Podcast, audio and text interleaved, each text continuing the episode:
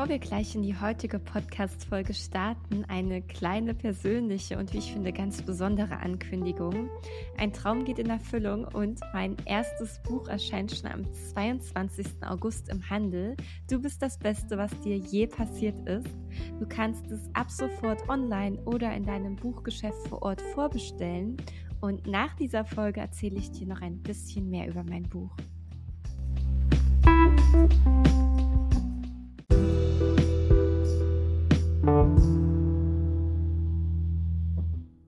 Lachen ist nicht nur bekanntlich die beste Medizin, es ist auch ein wichtiger Bestandteil für ein glückliches Leben. Und kaum jemand könnte das besser wissen als mein heutiger Gast, Mirja Bös.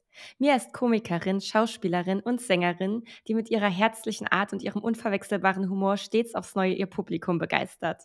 Heute sprechen Mirja und ich darüber, was Glück für sie bedeutet, welche Rolle Lachen dabei spielt und was hilft, um die Herausforderung des Lebens mit Humor zu nehmen. Mirja, schön, dass du da bist. Hallo.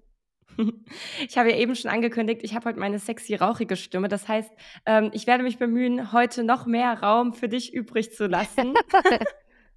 und meine Stimmbänder zu schon. Und deswegen steige ich auch direkt mit einer Frage ein, die es so richtig äh, in sich hat. Wir tauchen so richtig ein in das Thema. Mia, mich interessiert, was bedeutet Glück für dich persönlich? Glück, wenn man das, äh, also Glück ist Zufriedenheit. Also zufrieden sein mit dem, was man hat und äh, auf seinem eigenen Teller zu gucken und bei sich zu bleiben. Mhm. Ja. Und wie hat sich deine Definition über den Laufe deines Lebens verändert? Auch deine Definition von Zufriedenheit, was die so im Kern für dich bedeutet? Ja, das ist so ein bisschen so ein Ding, man ist ja als Kind auch schon mal sehr unzufrieden. Wenn man am Supermarkt an der Kasse oder das nicht passt oder das nicht passt. Und das, das ist so ein bisschen eine Schlüsselfigur, sind natürlich meine Eltern. Das ist bei mir dann wiederum Glück gewesen, dass ich sie so habe oder hatte ähm, ich habe irgendwie, ich weiß nicht mehr, was es war. Es war irgendwas kaputt, äh, als ich klein war. Und ähm, daraufhin habe ich mich auf den Boden geschmissen, rumgeschrien, äh, geweint, getobt und äh, hat sich daneben geworfen und auch geweint und getobt. Und, und ich habe meine Mutter relativ konsterniert angeguckt und sie sagte, hielt so in und sagte, ah, gut, äh, ist es jetzt wieder ganz? Und ich habe gesagt, äh, nee, es ist nicht wieder ganz. Und dann hat sie gesagt, ja, dann können wir das doch auch weglassen. Das war so ein bisschen so ein Ding, was, äh, glaube ich, sich durch mein Leben mitgezieht oder mitgezogen hat oder auch immer noch zieht, ist dieses ähm, zu lernen, irgendwann sich nicht mehr über Sachen aufzuregen, die ich eigentlich nicht ändern kann. Also, ne, wenn es vor allem um Sachgegenstände geht. Also alles, was, äh, das hört sich dekadent an, aber alles, was ich ersetzen kann, was ich nochmal besorgen, also das ist alles, äh, und das ist, ich, ich glaube, das ist ein, ähm, Loslassen ist auch so ein Moment. Ich kann es, wenn man sich in meinem Haus umguckt, wahnsinnig schlecht, weil dieses Haus wächst auf mich zu, weil ich alles sammle. Aber äh, dann ist irgendwann, wenn man dann mal loslässt, umso schöner. Also dieses, ähm, ja, sagen, es ist okay, es ist jetzt nicht schlimm. Mhm. Ich finde das ein bisschen witzig, dass du das erzählst, weil mein Papa ist auch ein großer Sammler. ja. Und äh, meine Mama äh, ist dann eher so der Fan vom Loslassen. Äh, da mhm. prallen dann ab und an so Welten aufeinander. Ähm, ja, was du meintest mit dem, äh, mit dem Akzeptieren von den Dingen, die sind, wenn wir die jetzt gerade nicht ändern können, das ist ja was, was viele von uns wissen und was doch manchmal richtig schwer fällt. Wie schaffst du es denn, das im Alltag umzusetzen? Das ist, glaube ich, tatsächlich eine Mentalitätsfrage. Ich glaube auch, dass es eben so ist, dass man, das Schwierigste ist, sich Regeln aufzudrücken, zu sagen, ich muss jetzt so sein, ich muss jetzt das machen, ich muss jetzt positiv denken. Das ist ja schon wieder so ein neues Thermoplänzchen. Ich glaube, das ist in der Tat eine Sache, womit ich Glück gehabt habe, das einfach zu können. Und ich bin nicht jemand, der an der Welt sehr verzweifelt. Äh, ich gucke die Nachrichten und dann auch danach kann ich noch mit Freunden spielen und lachen und sage, ja, das ist jetzt so. Das liegt natürlich auch so ein bisschen in meinem Beruf. Ähm, äh, begründet, weil ich immer denke, ich sehe mich ja selber als Clown oder als Komikerin und ich denke immer, ähm, Lachen ist wahnsinnig wichtig und je schlimmer das alles um einen drumherum wird, desto wichtiger wird der Humor. Und das ist so ein Ding, man muss immer mal, also es gibt immer zwei Betrachtungsweisen, ne? die schlechte und die gute und ich äh, versuche immer die gute zu finden. Ich habe das mal gemacht und das ist, glaube ich, vielleicht ein Tipp äh, für jemanden, der pessimistisch ist oder das schlecht sieht. Ähm, äh, sich in eine, seine rechte Hosentasche zum Beispiel so ganz klitzekleine Steine zu tun. Also so ganz kleine, die man für so Spielchen nimmt. Und äh, sagen wir mal fünf. Und äh, immer wenn irgendwas an dem Tag passiert, wo man denkt, ach, das war eigentlich doch gerade cool. Also irgendjemand lächelt einen an oder irgendein verrücktes Tier rennt durch den Garten oder irgendwas Lustiges passiert, also irgendwas passiert, wo man drüber schmunzeln muss. Es reicht ja ein Schmunzeln. Dann muss man das in die andere Tasche rüber tun, das Männchen. Und abends guckt man mal in beiden Hosentaschen nach. Und wenn man das konsequent macht, wird man feststellen, in der guten Hosentasche sind Sachen drin. Und der Tag war gar nicht immer dann nur schlecht. Mega Tipp. Ich liebe diese, diese Hands-on-Tipps, ja, so Sachen, die man wirklich direkt umsetzen ja. kann. Also kann man ja auch mit Haaren, man kann sich auch äh, Bändchen um den Arm, Gummis oder sowas. Also alles, was man von da nach da bewegt oder einfach umstellt, wenn man sagt, ach, das war gerade eigentlich cool. Ne? Also ich meine, man muss jetzt nicht dann überbewerten. Das sind so klitzekleine Sachen. Ob irgendwas Arbeitendes im Supermarkt passiert ist oder so. Oder weiß ich nicht. Jemand anderem ist was passiert, man muss selber drüber lachen. Also es ist im Prinzip egal, aber du hast, kannst abends hast du dann halt deine Ausbeute und siehst, ach nee, guck mal. Eigentlich war, waren doch heute lustige Sachen passieren. Sehr cool. Inwiefern hat denn da deine Arbeit dein Privatleben beeinflusst oder andersrum? Also sagst du, du warst eh schon immer so mega die äh, lustige und lockere Person und deshalb bist du in diesem Job gelandet? Oder ähm, ist es auch so, oder vielleicht auch gleichzeitig, dass dieser Job dazu führt, dass du jetzt auch im Privatleben lockerer bist? Ich glaube, das eine bedingt das andere. Also ich war nicht immer mega cool und mega lustig als Person. Ich sehe mich ja heute nicht lustig. Also ich glaube auch nicht, dass ich wahnsinnig lustig bin. Ich bin einfach ein sehr fröhlicher Mensch und das hilft mir natürlich eben, die Leute zum Lachen zu bringen. Äh, ich war genau wie alle anderen Mädchen in der Pubertät, Himmel hoch, ja auch zu Tode betrübt, verliebt, nie, ach, immer abgewiesen. Also nicht immer, aber ich war auch nicht eine von den Coolen in der Schule. Ich, so, ich hatte meine Grabenkämpfe in der Grundschule, weil meine beste Freundin auf einmal eine andere Freundin. Also ich habe das, glaube ich, genau so durchlebt wie alle anderen auch. Und dann habe ich irgendwann mal festgestellt, im, äh, nach dem Abitur und sowas, dann habe ich ja auch ernstere Sachen gespielt und habe festgestellt, oh Gott, wenn jetzt einmal alle so traurig gucken, das ist aber nicht so schön. Und habe dann die Bühne mal kurz vor verlassen, habe ich noch eine miese Grimasse gezogen und bin gegangen, wo mein damaliger Regisseur sich auch total, äh, der sagte, das ist ja toll, du singst was ganz Ernsthaftes und es ist ein ganz trauriges Lied und danach machst du noch äh, und gehst. Sag ich, ja, aber die Leute sehen auch alle so traurig aus. Und ich glaube, das ist so ein Ding, wenn gar nicht für sich selber, sondern wenn man da mal guckt, ob man es schafft, jemand anders zum Lächeln zu bringen, reißt es einen ja selber mit. Ja, absolut. Ey, ich kann das auch so gut nachvollziehen. Ich habe auch wirklich, weiß Gott nicht, zu den Coolen gehört in der Schule. Ich weiß noch, wir, wir mussten damals zum Tanzunterricht, ich glaube, achte Klasse oder so war das, oder siebte Klasse, ich weiß es gar nicht mehr richtig. Und äh, ich habe absolut keinen Tanzpartner bekommen. Und dann hat der Tanzlehrer mit einem diskutiert, ob ich nicht die dritte Tanzpartnerin sein könnte. Und da habe ich gesagt, ach, wisst ihr, Leute, ich lasse es und habe das abgebrochen. Ähm, und das kam dann aber auch wirklich erst so mit den Jahren später, mit der Reife, sag ich jetzt mal, ja, dass, dass, dass ich auch so ein bisschen lockerer werden konnte ein bisschen selbstsicherer. Gab es da konkrete Dinge, die dir dabei geholfen haben, auch diese Selbstsicherheit aufzubauen, auf die Bühne zu gehen, zu sagen, hey, ich zeige mich da jetzt und vielleicht gibt es auch Menschen, die mich doof finden und ich mache es trotzdem? Also ich meine, ich habe ja, wenn wir schon über Glück reden, dann wieder Glück gehabt, dass ich bin ja, bevor ich live auf die, also ich, ich habe zwar bei in Bands gespielt, was ja eher natürlich hilft, ist, wenn man sagt, man, äh, um Selbstvertrauen zu oder um sich aufzubauen, hilft ein Ensemble um einen rum. Ne? Dass man nicht direkt solomäßig startet, sondern man hat Leute, an denen man sich festhalten kann mit denen man selber den, das Scheitern auf der Bühne erlebt, dann mal an einem Abend, wenn irgendwas schief läuft. Äh, ich habe ja in der Band gesungen und dann kam für mich ja tatsächlich vor meiner Stand-up-Sache kam ja das Fernsehen. Und ähm, ich habe trotzdem, ich war ja bei den 3 schon, ich habe gedreht und mein allererster Auftritt Stand-up-mäßig war bei Nightwash in Köln in dem Waschsalon und es gab ein Backstage mit einem sehr, sehr kleinen Fenster. Und damals war ich echt noch schlanker als jetzt, aber ich hätte auch damals nicht durch dieses Fenster gepasst.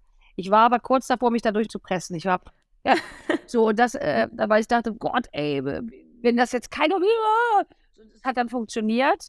Äh, am Anfang habe ich wahnsinnig schnell, ich meine, ich rede ja immer schnell, aber dann habe ich noch viel schneller gesprochen, dann ist es auch schneller vorbei. Und dann hat das irgendwann angefangen, zum, äh, wo ich dachte, komm, Humor ist subjektiv, jeder lacht über was anderes und die Leute freuen sich aber. Das, für mich ist es auch eben nicht so, dass ich jetzt einen Abend voller Pointen und alle müssen sich wegschießen, sondern ich erzähle eher so lustige Geschichten und wir haben einen schönen Abend zusammen. Und ähm, ja, also es hilft natürlich bei mir, was Selbstsicherheit angeht, ist, dass ich Clown bin. Ne? Also ich kann ja theoretisch nicht scheitern. Wenn ich scheitere, ist es ja schon wieder lustig. das ist natürlich so ein bisschen hilfreich, aber ich glaube, dass es auch hilft, sich vorzustellen, wenn man jetzt eben einen Vortrag machen muss und nicht dafür total geeignet ist, aber man muss das machen, äh, muss man mit Realismus rangehen und äh, sich vorstellen, die ganzen Leute, die vor einem sitzen, davon sind 90 Prozent, die würden sich auch, die würden auch durch dieses kleine Fenster versuchen abzuhauen. Und dann wird es vielleicht schon leichter. Ja, sehr, sehr cooles Bild mit dem kleinen Fenster. Äh, ich habe mal diesen Trick gehört, dass man sich das Publikum nackt vorstellen sollte. Hast du das schon mal probiert? Das ist ganz entsetzlich, weil da, da sitzt ja teilweise Kaliber drin, da muss man ja noch, dann kann man, ja, das, das habe ich auch schon mal mir fällt das sehr schwer, das ist, glaube ich, sowas visualisieren, aber ich glaube, ähm, äh, eben diese Vorstellung, so, äh, dass es alles Menschen sind, die vor einem sitzen, die genauso ein Problem an bestimmten Stellen haben. Also das ist das, mein Grundprinzip im Leben ist ja, der Mensch ist eine Schritte und ich bin ja auch eine und ich bin total gerne Schritte und ich mache total gern Sachen. Also ich habe jetzt am Wochenende, habe hab ich wieder etwas gemacht, was unfassbar dumm war und selbst mein Sohn, mein Zwölfjähriger, hat gesagt, mein Gott, Mama, äh, das war unfassbar hohl. Und ich habe mich ganz schlimm darüber gefreut. Da habe ich gesagt, ja, das war richtig hohl. Aber ich habe es in dem Moment nicht so. Ja, es ging um einen wir haben eine Maus gefangen. Sehr geil. Das ist ein richtig gutes Beispiel, ja. Gerade deshalb wollte ich auch so super gerne mit dir reden, weil ich finde, Humor spielt so eine richtig krass wichtige ja, Rolle ja. in unserem Leben, in unserem Glücksempfinden. Ähm, und trotzdem gibt es ja vielleicht auch mal so Tage, wo man einfach irgendwie schlecht drauf ist, wo irgendwas blöd gelaufen ist. Wie gehst du damit um, wenn du an solchen Tagen auf die Bühne musst?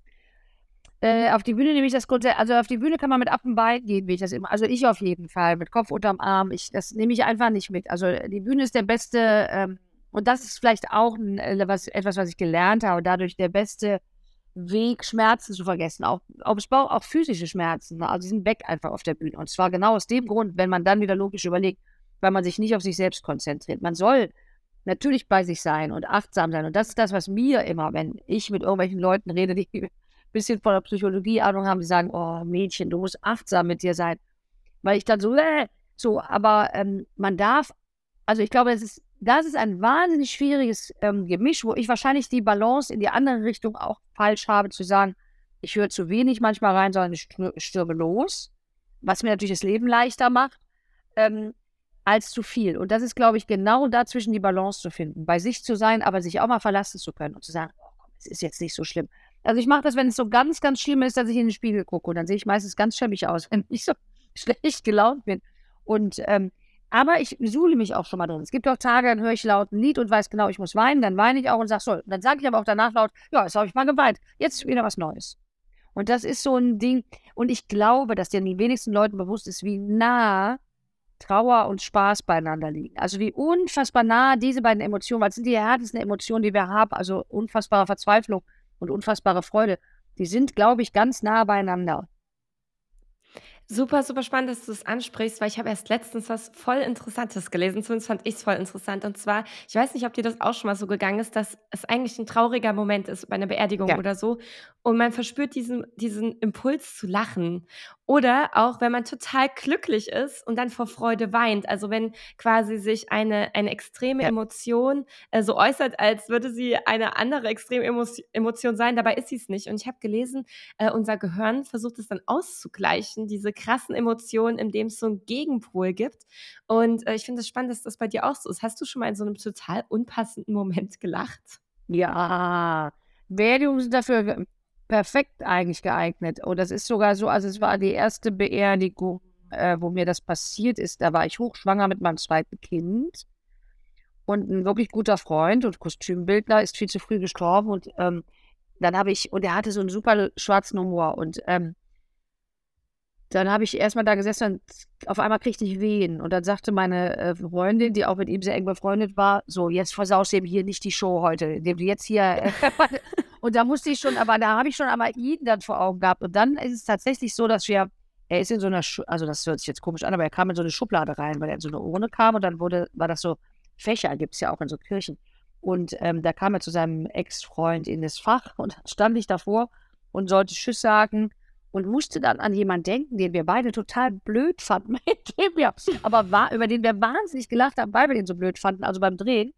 Und stand davor und dann habe ich so einen schlimmen, also ich habe mir jetzt der Schweiß ausgebrochen, weil ich natürlich nicht von den Eltern und sowas, äh, weil ich davor stand und so gesagt habe, boah, es tut mir so leid, jetzt stehe ich hier vor und jetzt denke ich genau in dem Moment an den und den.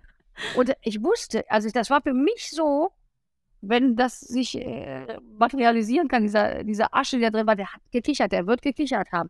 Und das ist, glaube ich, genau das, was du meinst. Und es war sogar so, obwohl man sich das ganz schwer vorstellen kann, dass es diese Momente auf der für mich schlimmsten Beerdigung, die ich jemals erlebt habe, die meines eigenen Vaters, ähm, ist das auch passiert. Und zwar nicht, natürlich nicht so extrem, aber es gab immer und immer wieder die Momente, wo ich dann an den dachte und der und den vor mir sah, wie er jetzt die Augen verdreht, weil irgendwas gerade, weil irgendjemand die Fürbitte falsch vorliest und er sagt, oh Gott, das kann jetzt nicht mal wenigstens jetzt.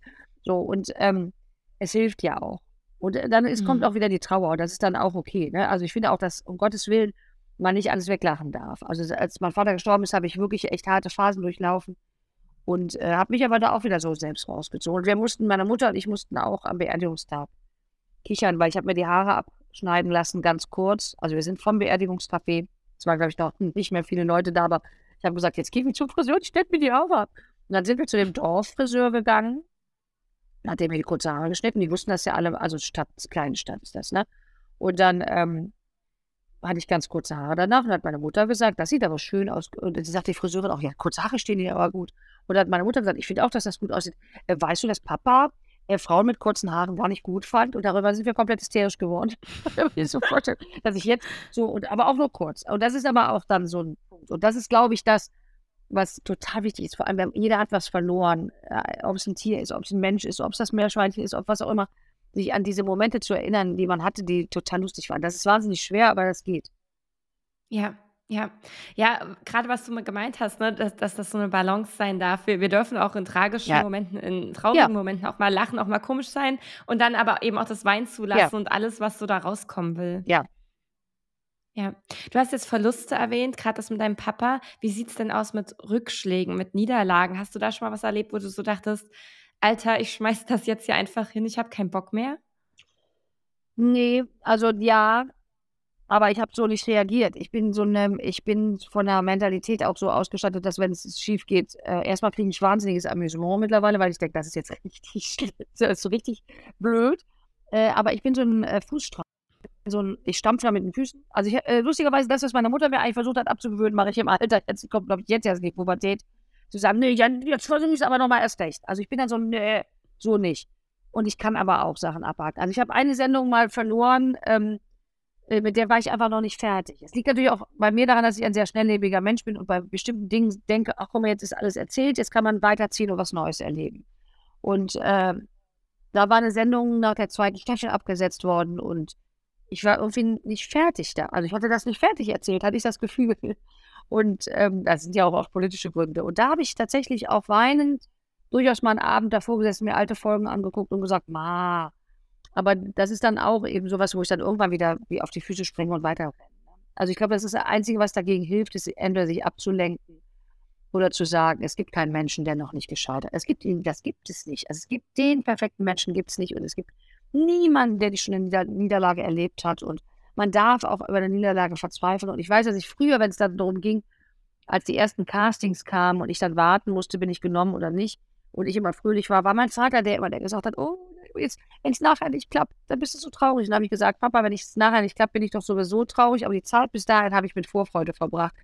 Das ist so ein, das ist einfach so. Ne? Also wenn man immer, es ist mein Sohn, hat es leider auch der Größere, macht es auch manchmal, ja, bestimmt habe ich Pech, bestimmt habe ich Pech. Und dann hat er natürlich manchmal, manchmal Glück, und wenn er dann Glück hat, traut er dem Glück nicht über den Weg. Was tut mir immer total leid, weil ich immer sage, hey, komm, warum? Äh, also es hat mal, ein Freund von mir hat mal gesagt, der so ein bisschen esoterisch unterwegs ist, der hat gesagt, wenn die Zukunft gut oder schlecht sein kann, es ist ganz, ganz doll dumm anzunehmen, dass sie schlecht wird. Ja. Ich denke halt direkt an Schrödingers Katze, so, ne? Du hast eine schwarze Box, da ist eine Ja. Katze drin, die kann lebendig sein oder tot, du Ja. weißt es nicht. Und äh, es geht ja auch ganz krass so in die Richtung von Manifestieren. Also ähm, ich, ich glaube jetzt nicht dran, dass wir Sachen nur erdenken können und sie dann da sind, aber ich glaube schon ganz fest daran, dass unsere innere Einstellung enorm auch unser Verhalten beeinflusst, enorm unsere Schwingung beeinflusst. Wie gehen wir auf andere Menschen zu? Wie gehen wir unsere Aufgaben an? Und dass das wiederum dann natürlich einen sehr starken Einfluss darauf hat, sind wir erfolgreich und glücklich in einer bestimmten Sache oder auch nicht. Ähm, insofern finde ich das richtig schön, dass du sagst, hey, ich habe jetzt einfach die Vorfreude, wenn es klappt, cool. Und wenn nicht, ähm, ja, vielleicht habe ich dann einfach was draus gelernt oder es kommt was Besseres um die Ecke. Das, ja, genau so ist das. Und wir sind ja im Endeffekt ist der Mensch, der, wo er, wo er gerade auch steht, ja eine Summe dessen, was ihm alles eingetrichtert wurde. Und wir bewegen uns natürlich, äh, gut, es bricht auf, aber äh, das gehört das, tu das nicht, dann passiert das und das. Du setzt dich nicht auf den kalten Boden, dann kriegst du eine Blasenentzündung. Geh nicht mit nassen Haaren raus, dann kriegst du Kopfgrippe, die es übrigens gar nicht gibt. Mein Bruder hat Medizin studiert, der sagt, Kopfgrippe gibt es gar nicht. Aber es war ja immer, die Oma hat einem was gesagt und es war nie böse gemeint. Aber man hat so viele Sachen gesagt bekommen, und der Mensch, und ich merke selber, wie oft ich zu meinen Kindern sage, nein, mach das nicht. Nein, lass das. Nein, nein, nein. Und klar kann man die nicht alles machen lassen, aber ähm, wenn die im Vorgarten Feuer machen und ich sitze auf der anderen Straßenseite und trinke mit der Nachbarin Wein, dann muss ich nicht achtmal rüber reden, weil sie, ich steh, sie bin ja da. Also ne, sie sind auch alt genug, um dann Weil man muss dann auch mal mit dem Stock oder dann hat man vielleicht mal, dann ist der Stock angepackt und war zu heiß. Also ich bin nicht die Mutter, die sagt, die müssen alle Erfahrungen selber sammeln, schmerzhaft, aber es ist das und ich merke das selber, auch in meiner Kindheit wurde total oft, ich bin total super, ähm, hatte eine total tolle Kindheit, aber auch ich habe diese ganzen Regeln und die, das, die Gesellschaft und diese ganzen Scheuklappen, man muss, man muss, du musst und du musst.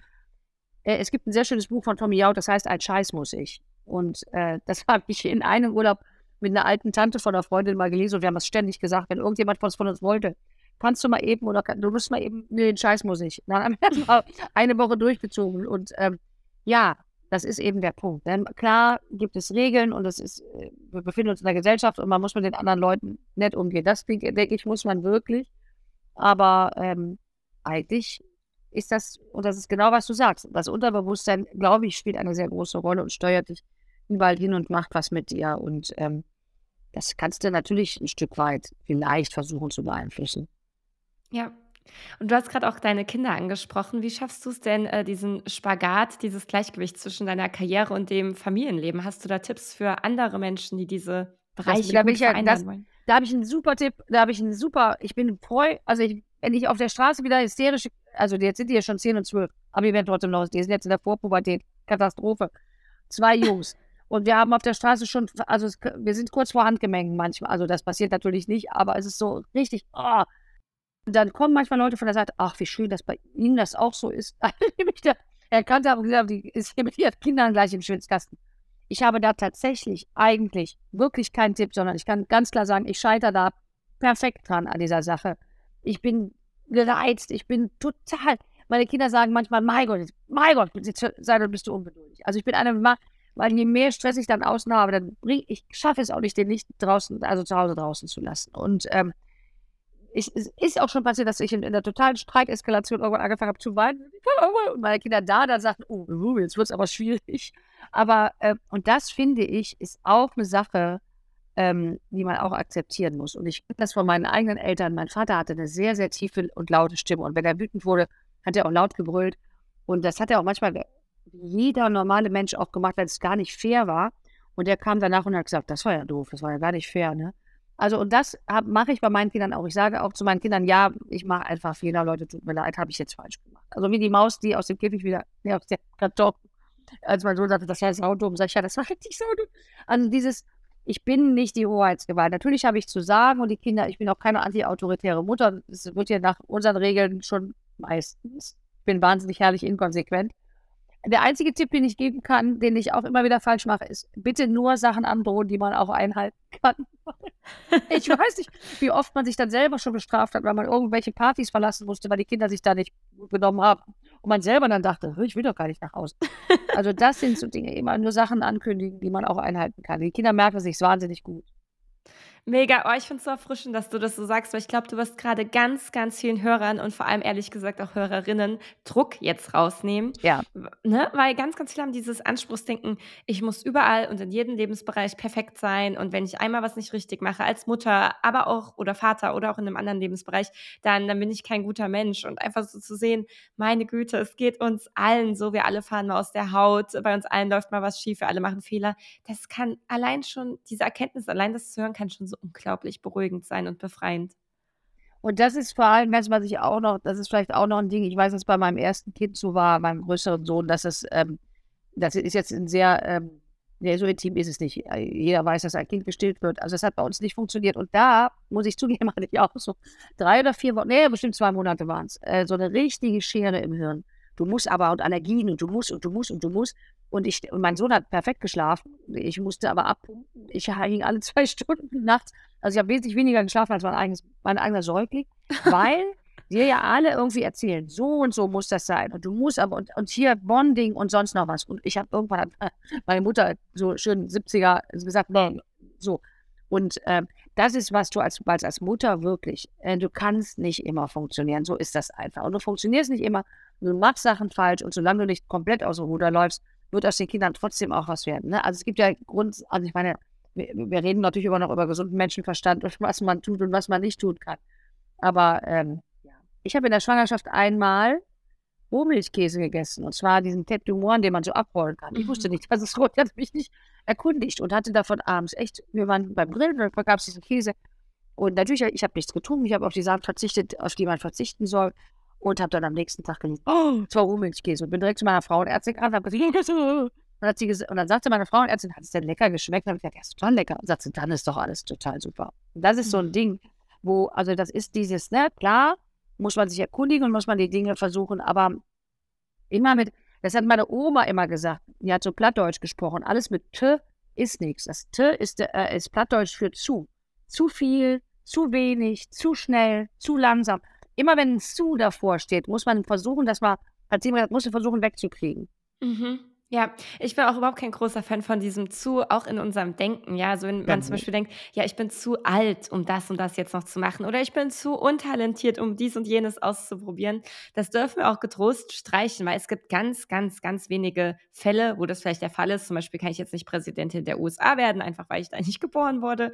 Aber die meisten Sachen sind möglich, wenn wir uns erlauben, das auch zu erträumen und das einfach mal ausprobieren. Natürlich, es ist auch so. Und das ist ja, es wird immer schlimmer, ne? Also nicht immer schlimmer, aber es ist immer dieses äh, Leistungsdruck und auch die Eltern mit ihren Kindern. Ich sehe es ja selber, weil ich zwei Schulkinder habe ähm, und alle müssen ein Abi machen. Das machen auch alle. Viele sind dann im Studium auf einmal, stehen sie da und sagen, öh, öh, so. Also das ist so ein Ding, wo ich immer sage, komm, äh, also ich finde das größte, äh, also das größte Glück, wo, ja, da sind wir schon wieder da, ist die Zufriedenheit und die äh, beruht nicht auf Leistungsdruck und nicht, ich muss höher, schneller weiter.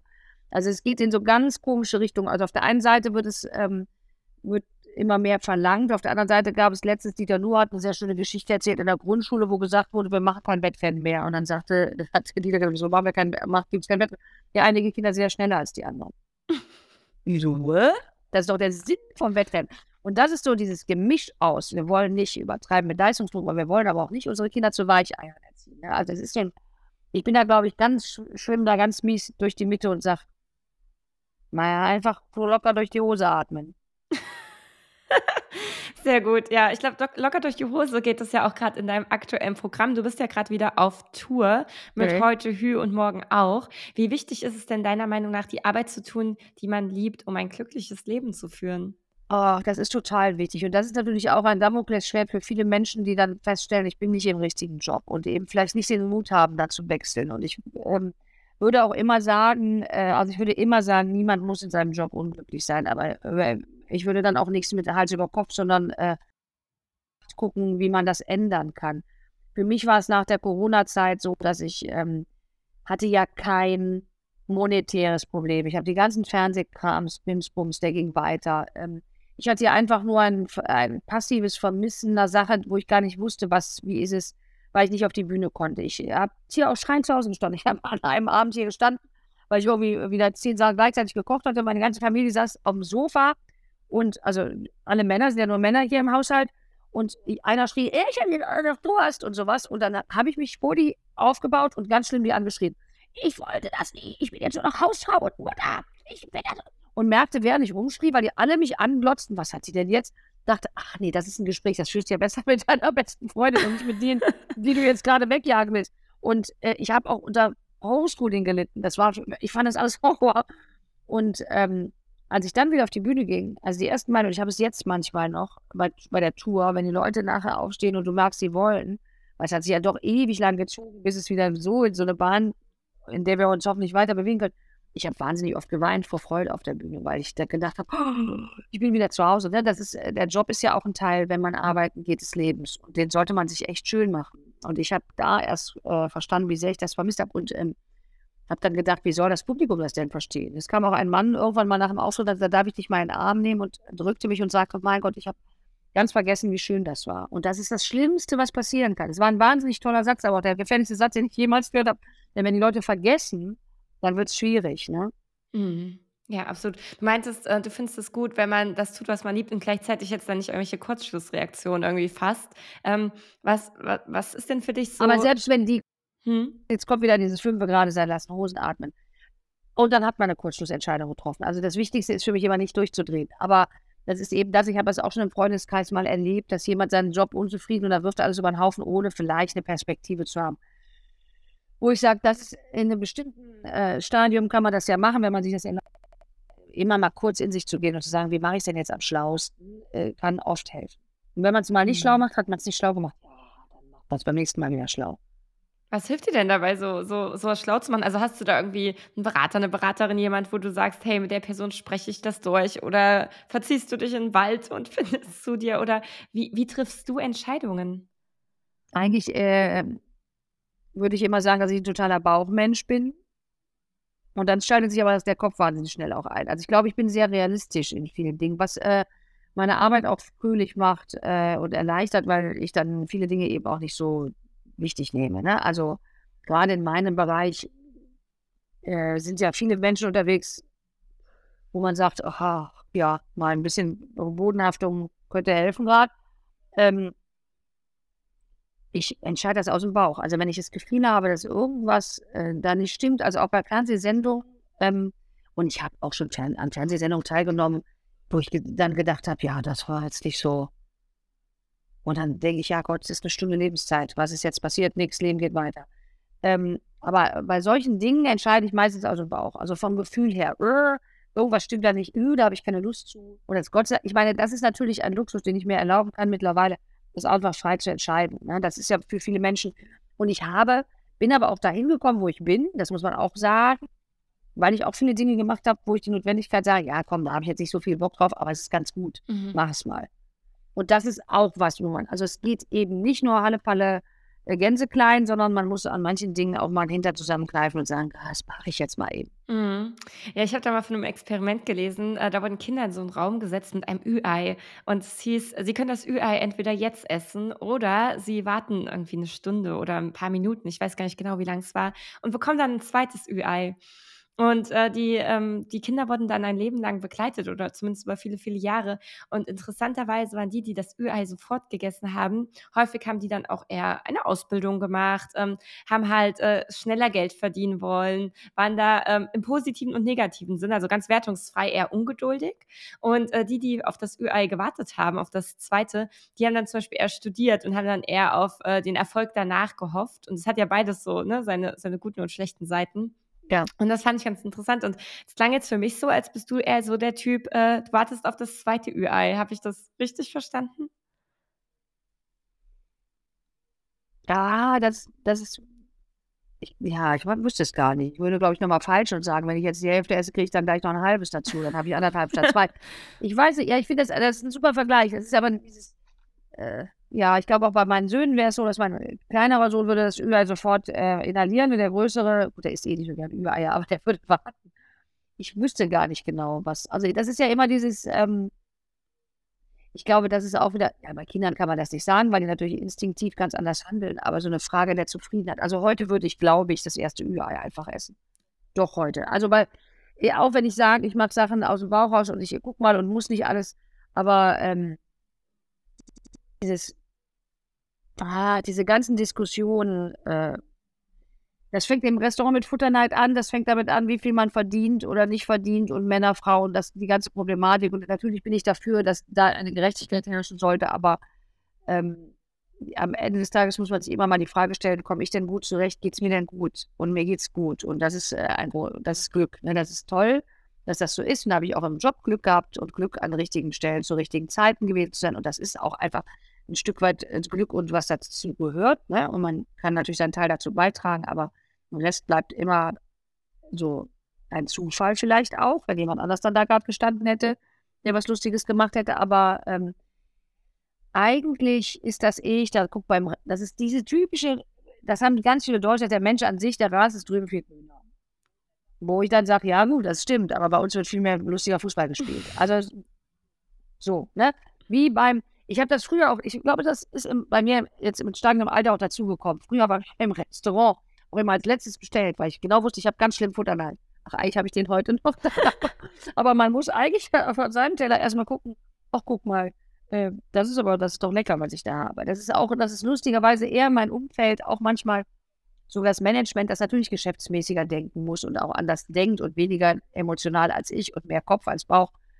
Äh, wenn dann irgend 'ne Sendung abgesetzt wurde, aber irgend 'ne andere Sendung von jemand anderem nicht, die Fragen stellt sich für mich nicht: „Warum hat der die denn jetzt noch und ich nicht?“ Wo ich dann denke: „Das ist doch scheißegal.“ Das ist genauso wie und jetzt wird's ja, es ist vielleicht 'ne harte Äußerung, ich die an Frage nicht verstehe, wenn jemand stirbt, warum der? Mhm. Also, wer denn sonst? Wem will man denn den Tod an 'n Hals wünschen? Also, es ist so 'n Ding, ne? Also, das Dirk Bach und auch liebe Freunde und Kollegen, die ich verloren habe, wo man sagt, ja, aber die Frage ist nicht richtig. Also egal, ob du ein toller Mensch bist oder ein blöder Mensch, und es gibt auch blöde Menschen, auch bei mir in der Branche gibt es blöde Menschen, man wäre ja selber ein Blöder, wenn man dann den Blöden sagt, nee, dann stirbt doch besser der. Also das ist ja, und das ist, glaube ich, immer die Frage, nicht? Also auch bei Krankheiten und bei allem, wo man sagt, warum denn ich? Klar wäre es einem lieber, es wäre nicht bei sich selbst. Aber man muss immer, wenn man weiterdenkt, gucken, was ist denn die Konsequenz? Wem würde ich das denn jetzt gerne einen Hals wünschen? Und das ist so eine Sache. Das ist, glaube ich, das, wo der Moment hilft, bei sich selber zu mhm. bleiben. Mhm. Und zu sagen, denken vielleicht in dem Moment, habe ich denn jetzt, habe ich jetzt gerade akut Bock auf ein Ü-Ei? Dann esse ich es. Ja, sehr gut. Und ich finde, das schlägt auch so den Bogen zur, ähm, zum Thema Akzeptanz, was wir vorhin schon so hatten. Äh, das, was du meintest mit, äh, ja, jetzt habe ich da vielleicht was, was scheiße ist. Aber gut, ähm, das ist jetzt nun mal so. Ich würde es jetzt ja auch keinem anderen wünschen. Und ich lebe jetzt halt mit dem, was gerade ist. Und das bedeutet vielleicht auch einfach mal den Genuss im Moment wahrnehmen und auch den Mist, der gerade passiert, im Moment wahrnehmen und zu wissen, kein Gefühl, kein Gedanke, kein Zustand bleibt für immer. Die Guten kommen und gehen, die Schlechten kommen und gehen. Und es wird weitergehen. Genauso ist das. Und das ist auch das, ähm, was dieses, diese langfristige Sicht, also auf lange rauszusehen, dass das alles gut wird. Ne? Also das ist, da gibt es schon jetzt so ein neues Lied von Peter Fox, die Zukunft, mal mit die Zukunft, die Zukunft bringt, wo ich auch sage, ja toll, genau so ist es. Ne? Also es, ähm, Dinge entwickeln sich und manche Sachen werden schlechter, aber irgendwann wird es auch wieder besser. Und äh, es, nichts ist so schlecht, wie es heute ist. Also nichts bleibt so schlecht. Also das ist wie die Zeitung von heute, die morgen unfassbar alt ist und wie ähm, ein Freund hat das gesagt, das fand ich einen wahnsinnigen Satz zu dem Zeitpunkt, weil ich der, der, woraus natürlich dachte, uh, jetzt, äh, als mein Vater gestorben ist, ähm, sagte er nach der Beerdigung, dass er ein Stück weit, das war jetzt schon, ist schon sehr weit gedacht, muss man sagen, auch hart gedacht, aber irgendwo habe ich ihn im Nachhinein auch verstanden, dass er ein Stück weit neidisch wäre, dass ich jetzt schon an diesem Schmerzpunkt wäre, weil er genau weiß, dass er diesen grellen Schmerz, den man ganz zu Beginn hat, noch komplett vor sich hat, weil sein Vater eben auch alt ist. Und, äh, und das weiß ich auch noch, dass mein Bruder und ich echt auch bei Freunden auf Beerdigungen, deren Väter oder sowas äh, gelitten haben, bei uns irgendwie auch klar war, wir könnten die Nächsten sein, die da stehen. Und das ist aber was, wo man jetzt aus der Erfahrung raus immer sagen kann, es wird anders. Ne, es bleibt immer und mein Vater wird mir immer fehlen und es gibt Tage, wo ich laute Musik höre und dann weine und manchmal bepöbel ich den auch und sage, Mensch, jetzt immer, jetzt immer so. Aber ähm, es ist, ist nicht mehr so, dass äh, kein Schmerz bleibt für immer so schlimm, dass man nicht damit zurechtkommt. Ja oder zurechtkommen kann. Und ich glaube auch, das ist was, was äh, unsere Hörer und Hörerinnen heute ganz tief in ihr Herz schließen können. Äh, ebenso wie, äh, wie vorhin deine super ähm, ehrliche und auch amüsante Aussage, dass du auch zu Hause im Familienleben auch einfach mal ausrastest, nicht alles perfekt machst, ist das, finde ich, wieder so eine ähm, erfrischende Wahrheit, dass ähm, Dinge manchmal einfach richtig, richtig blöd sind, aber wir, wir können das schaffen und es wird vergehen und der Schmerz wird wird nachlassen. Bei manchen dauert es länger, bei anderen kürzer. Man darf sich auch Hilfe holen. Das sind unterschiedliche Phasen, die wir vielleicht auch durchlaufen. Doch es ist, es ist machbar. Das ist auch machbar, ne? Und das macht auch jeder anders. Man sagt immer so, mein großer Sohn äh, ist wieder aus da. Wie war es in der Schule? Gut. Ja, mittlerweile heißt es eher Kacke, aber äh, gut, gut, gut, gut. Spricht aber nichts. Mein kleiner Sohn hat das Herz auf der Zunge liegen. Und das ist für beide dann Klar, es ist einfacher mit dem, der viel redet, so wie ich, äh, das zu besprechen. Mein äh, Großer ist auch nicht jemand, also wenn man zu dem Kleinen sagt, ich habe dich lieb, dann sagt er, ich habe dich aber noch viel tausendmal mehr lieb. So, der Große sagt, alles klar. Du sagst, ha, das wird ja später, wenn er mal eine Frau kriegt, hofft man, dass er da ein bisschen mehr spricht. Aber das ist einfach so. Und das ist auch so ein Ding. Und das fällt mir zum Beispiel als Mutter schwer. Das ist vielleicht ein Tipp, das fällt mir wahnsinnig schwer, die Kinder so sein zu lassen, wie sie sind. Und ich will immer, dass der sein Leben leichter nimmt. Der ist immer so kompliziert. Dann denkt er nochmal drüber nach und dann macht er da nochmal und da nochmal eine Lebensaufgabe. Und da muss er nochmal drüber nachdenken. Und ich sage, oh komm, ist doch scheißegal. Nee, Mami, es ist aber jetzt nicht scheiße. Und die ist immer alles so. Und dann äh, lacht meine Mutter, und das ist vielleicht auch eine schöne Geschichte, äh, und sagt, mein Gott, du warst so ein unfassbar zwanghaftes Kind. Was du heute so ein freakiger Vogel bist und sagst, alles egal, alles super äh, sagt sie, hätte man damals auch nicht gedacht. Und man hat aber damals nicht so viel rumgedoktert und ist nicht zur Ergotherapie oder sonst nochmal da und mein Kind ist hypersensibel und mein Kind hat das und mein Kind hat das, sondern man hat einfach gesagt, das geht schon wieder weg. So, das ist auch kein Allheilmittel. Aber das ist, ich muss zum Beispiel lernen, meine Kinder so sein zu lassen, wie sie sind dann, mhm. ne? Als kleine Individuen. Ja.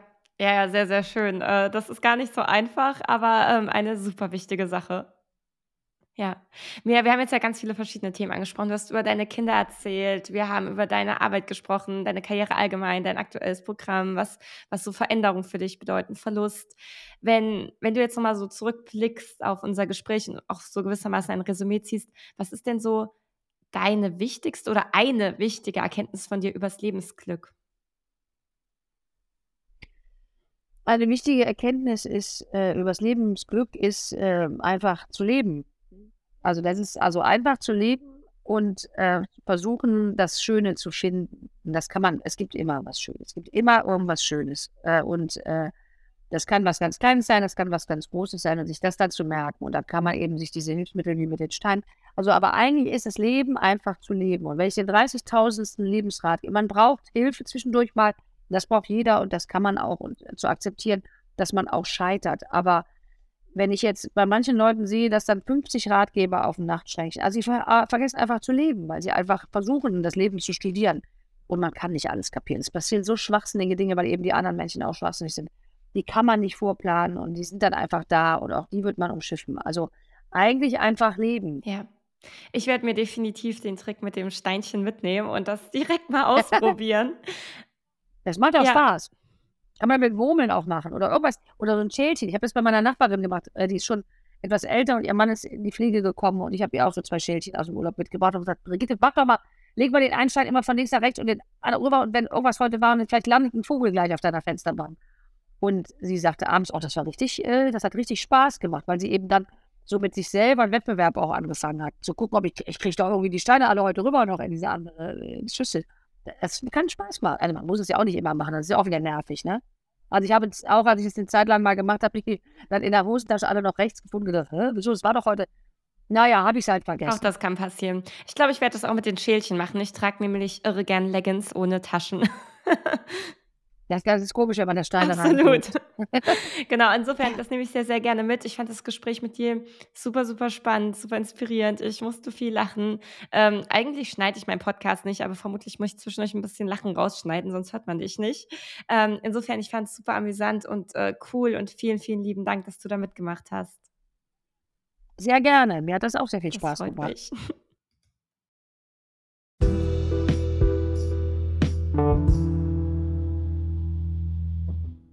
Im August erscheint mein erstes Buch „Du bist das Beste, was dir je passiert ist“ im Handel und du kannst es schon jetzt online oder in deinem Buchgeschäft vor Ort vorbestellen. In meinem Buch lade ich dich ein auf eine inspirierende Entdeckungstour, damit du dein inneres Glück aufspüren und deinen wahren Wert erkennen kannst.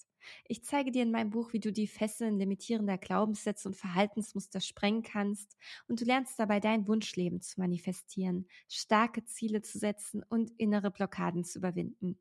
Außerdem erfährst du, wie du den Fokus deiner Gedanken auf das Positive richtest und das Gesetz der Anziehung erfolgreich für dich nutzt. Mein Buch ist kein schnöder Ratgeber. Ich möchte dir nicht erzählen, was du tun musst, um endlich glücklich zu werden, denn das Glück, da gibt es keine One-Size-Fits-All-Lösung für. Vielmehr erzähle ich dir viele persönliche Geschichten aus meinem eigenen Leben und aus dem Leben meiner Klienten und Klientinnen und zeige, wie wir alle unsere Blockaden, Sorgen und Ängste überwunden haben und das Leben kreiert haben, was wirklich zu uns passt. Du kannst dich also gefasst machen auf eine Menge tiefgründiger Reflexionsfragen, bewegender Geschichten, kraftvoller Techniken und du wirst nicht nur eine Menge zum Nachdenken haben, sondern auch eine Menge zum Lachen. Mein Buch soll Spaß machen und mein Buch wird Spaß machen. Und ich freue mich riesig, wenn du es dir vorbestellst und wir uns dann schon bald wieder hören oder lesen in „Du bist das Beste, was dir je passiert ist“. Danke dir.